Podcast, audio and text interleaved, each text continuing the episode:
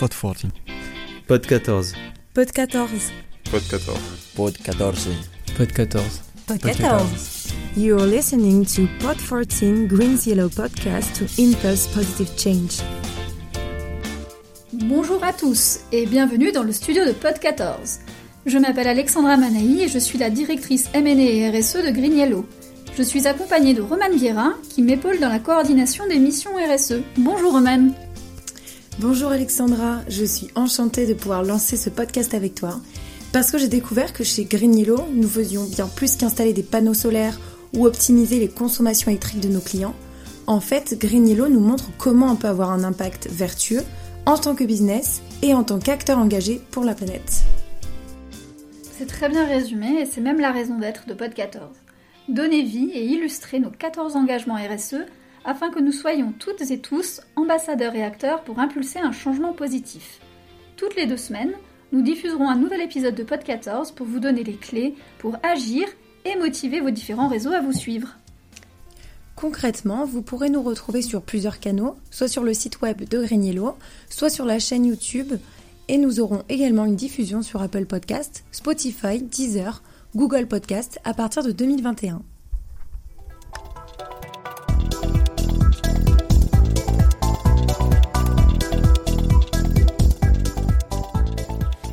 Ce premier podcast, ce serait bien de revenir aux basiques de la RSE. Déjà, tout simplement, peux-tu nous dire qu'est-ce que la RSE Alors RSE, cela veut dire responsabilité sociétale des entreprises.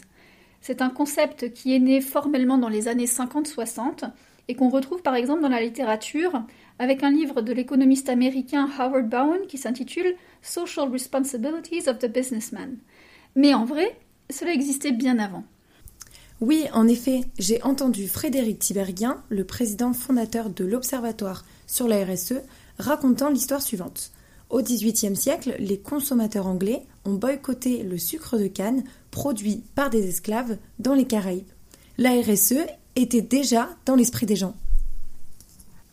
Oui, et puis aussi le rapport Brundtland, publié en 1987 par la Commission mondiale sur l'environnement.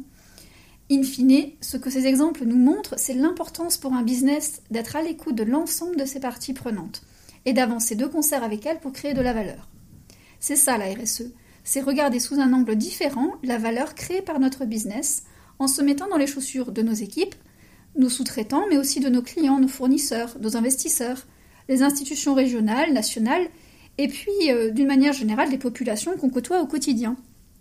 Et grâce à cette nouvelle perspective, L'idée, c'est de se développer ensemble et de façon durable. Ça me fait penser au référentiel de la norme ISO 26000 avec les blocs euh, relations et conditions de travail, environnement, loyauté des pratiques, consommateurs ou encore droits de l'homme. Mais oui, tous les chemins mènent à la RSE. La norme ISO 26000 est un exemple d'outil qu'on peut utiliser pour construire sa politique RSE. Mais il y a aussi les 17 objectifs de développement durable qui organise de façon très concrète l'impact positif des actions. Lutter contre la pauvreté, les inégalités de genre, la faim, la raréfaction des ressources comme l'eau, et d'une manière plus générale, toutes les méthodologies qui analysent les impacts sur nos parties prenantes sont des outils qu'on peut utiliser pour bâtir une politique RSE. Donc si je comprends bien, c'est ce que tu as fait l'an dernier. D'ailleurs, pourquoi est-ce que Green Yellow a attendu 2019 pour lancer sa politique RSE Très bonne question. En fait, Grignello et la RSE, c'est un peu comme Monsieur Jourdain et la prose. Nous en faisions depuis toujours sans le savoir. 2019, c'est la première année où nous avons accueilli deux nouveaux investisseurs dans notre capital, que sont les fonds de private equity Tikeo Capital et BPI France. Et c'est des fonds particuliers puisque leur stratégie d'investissement est très liée à la RSE. Et puis 2019, c'est aussi la première année où nous avons activement décidé de faire connaître Grignello au monde. Du coup, il nous a semblé normal et logique que la RSE serve cet élan et fasse l'objet d'une démarche structurée. Quand tu dis euh, démarche structurée, tu penses à notre reporting RSE et à la campagne de collecte d'informations qui arrive en janvier? Alors oui, le reporting est un des éléments importants en effet. D'une certaine manière, il boucle la boucle, puisqu'il répond aux engagements de la politique RSE de façon chiffrée et illustrée. Mais pour nos auditeurs, commençons par présenter notre politique RSE.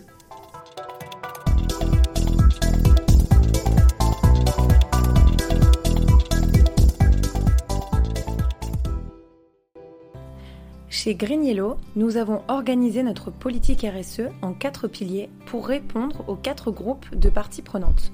La planète, son climat et ses ressources, nos équipes internes et externes, nos partenaires business et enfin les institutions et populations locales.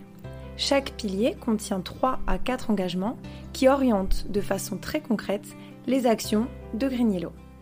Le premier pilier s'intitule Agir de façon responsable vis-à-vis de l'environnement. Il ne s'agit pas de planter des arbres, mais de s'engager pour de vrai via trois engagements. Et donc, concrètement, c'est notre cœur de métier, c'est notre raison d'être. Green a un impact direct sur deux des objectifs du développement durable, le numéro 7 qui s'intitule Énergie propre et à un coût abordable, et le numéro 13, Mesures relatives à la lutte contre le changement climatique. Nous permettons aussi d'ouvrir l'énergie aux générations futures, de les sensibiliser à ces technologies. Par exemple, à Madagascar, ce sont près de 600 écoliers de 12 écoles locales qui ont visité l'installation solaire dans Bateau Lampi l'an dernier. Le deuxième pilier de notre politique RSE s'intitule S'engager pour développer et valoriser nos équipes. Nos collaborateurs, c'est le carburant pour faire tourner le moteur Green Et c'est une des forces de cette entreprise et une des raisons pour laquelle j'ai décidé de la rejoindre. On retrouve quatre engagements très forts sur les dimensions des ressources humaines, de la santé de la sécurité et du bien-être. Nous avons aujourd'hui 30% de femmes dans les équipes Green au niveau mondial. Nous sommes des équipes jeunes, dynamiques, avec un âge moyen de 34 ans. En termes de santé et sécurité, nous avons une politique et des standards internationaux, notamment pour les projets en construction, et applicables à toutes les personnes présentes sur site, que ce soit nos collaborateurs ou nos sous-traitants. Il y a un suivi mensuel de ces mesures. Lorsque nous ne sommes pas euh, en crise sanitaire, eh bien, nous organisons des petits déjeuners à thématiques, euh, nous avons accès à des paniers de fruits en libre service, des massages, des cours de yoga, des parties de foot, des séminaires collectifs ou encore des conférences online à destination de tous. Pour le troisième pilier, il se nomme établir des partenariats dans la durée en toute transparence et toute confiance. Ce sont les partenaires, les alliés avec et pour lesquels on crée de la valeur business. On retrouve nos clients, nos fournisseurs et nos investisseurs et nous avons traduit cela dans quatre engagements fondamentaux dans nos pratiques business. Par exemple, au Brésil, il n'existe pas comme en Europe des garanties d'origine qui prouvent que telle ou telle électricité est verte. Et de façon volontaire, nous avons certifié nos installations au label IREC pour apporter à nos clients ce gage de transparence qui est primordial. Nous sélectionnons nos fournisseurs avec exigence car nous avons 80% de notre top 20 fournisseurs qui est certifié ISO 14001. Nous partageons avec tous les collaborateurs nos exigences en matière d'éthique, notamment issues de la loi Sapin 2. Et il est essentiel pour nous de travailler de concert avec nos investisseurs sur un reporting et des indicateurs RSE. Le dernier pilier, qui est le quatrième, se nomme Soutenir les populations et institutions locales. Ce quatrième et dernier pilier, c'est un peu la voix du cœur de Green C'est apporter un rayonnement et des bienfaits au-delà des bénéfices économiques et carbone. Nous pouvons citer les exemples suivants. Green Yellow Maroc a activement contribué au projet de loi sur les énergies renouvelables publié en décembre 2019. À Madagascar, autour de la plus grande centrale solaire du pays de 20 MW crête, des actions ont été concertées pour soutenir le développement des zones urbaines, mais aussi inviter les agriculteurs du coin à faucher l'herbe sous les panneaux solaires pour nourrir leurs détails. Des actions de solidarité ont été menées par Green Yellow à l'échelle internationale avec euh, des dons d'ordinateurs via Prosperidad Social en Colombie ou encore du don de mobilier de bureau à une école en Thaïlande, euh, des collectes et distributions de vêtements au Brésil ou encore des dons de fournitures scolaires à Madagascar. Enfin, pour piloter ces engagements et s'assurer de leur impact, nous avons mis en place un reporting détaillé avec une centaine d'indicateurs applicables dans tous les pays où nous opérons.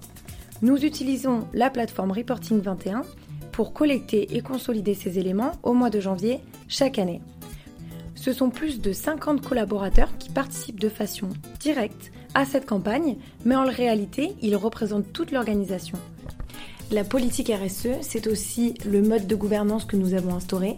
Avec Alexandra, nous animons ce réseau international et nous coordonnons avec les membres du comité exécutif de Green la feuille de route RSE.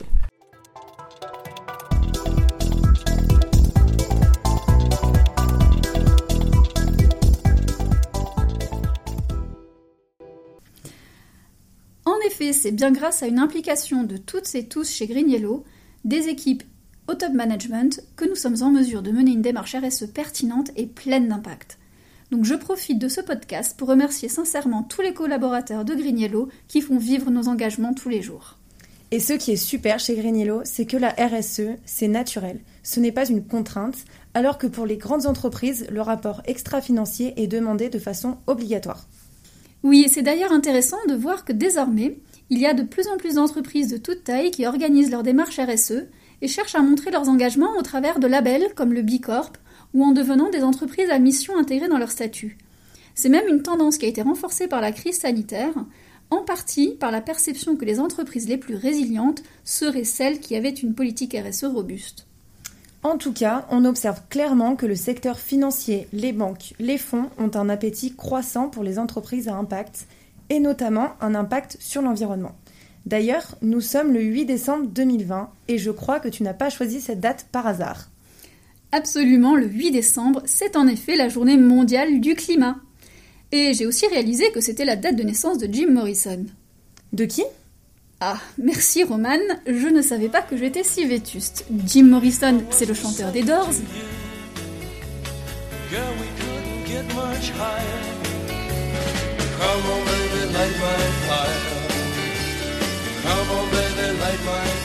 Light my fire. Il ne croyait pas si bien dire le Jim. Avec tous les incendies qui ont eu lieu cette année en Californie ou encore en Australie, c'est sûr le réchauffement climatique est vraiment d'actualité et il faut qu'on agisse vite. Oui, agir pour lutter contre le réchauffement climatique, c'est justement la toute première initiative de notre politique RSE.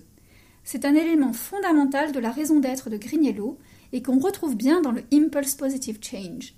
Et comme on le disait tout à l'heure, les activités de Green contribuent de façon directe à l'objectif de développement durable numéro 13 qui incite à agir pour arrêter le réchauffement climatique.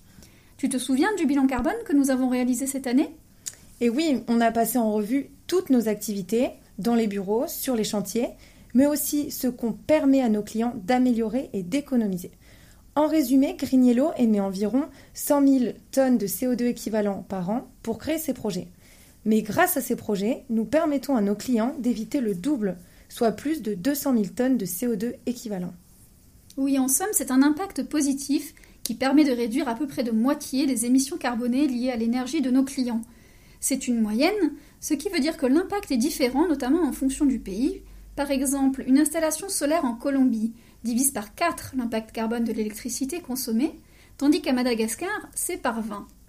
Mais l'action la plus puissante en termes de carbone reste l'efficacité énergétique, puisqu'elle supprime tout simplement la source des émissions. Là, tu parles de ce qu'on fait pour aider nos clients à réduire leur empreinte carbone, mais chez nous, dans nos bureaux, j'ai aussi vu pas mal d'actions qui sont faites pour éviter d'imprimer inutilement, pour recycler les déchets. Et puis, on peut remercier les Gilets jaunes parce que grâce à eux, pas mal d'entre nous se sont convertis au vélo ou encore à la trottinette électrique. Oui, c'est assez comique quand on sait que les manifestations étaient pour partie liées à la taxe sur les carburants, qui se veut un outil de décarbonation. Heureusement qu'il existe d'autres méthodes que des grèves répétées pour sensibiliser les gens.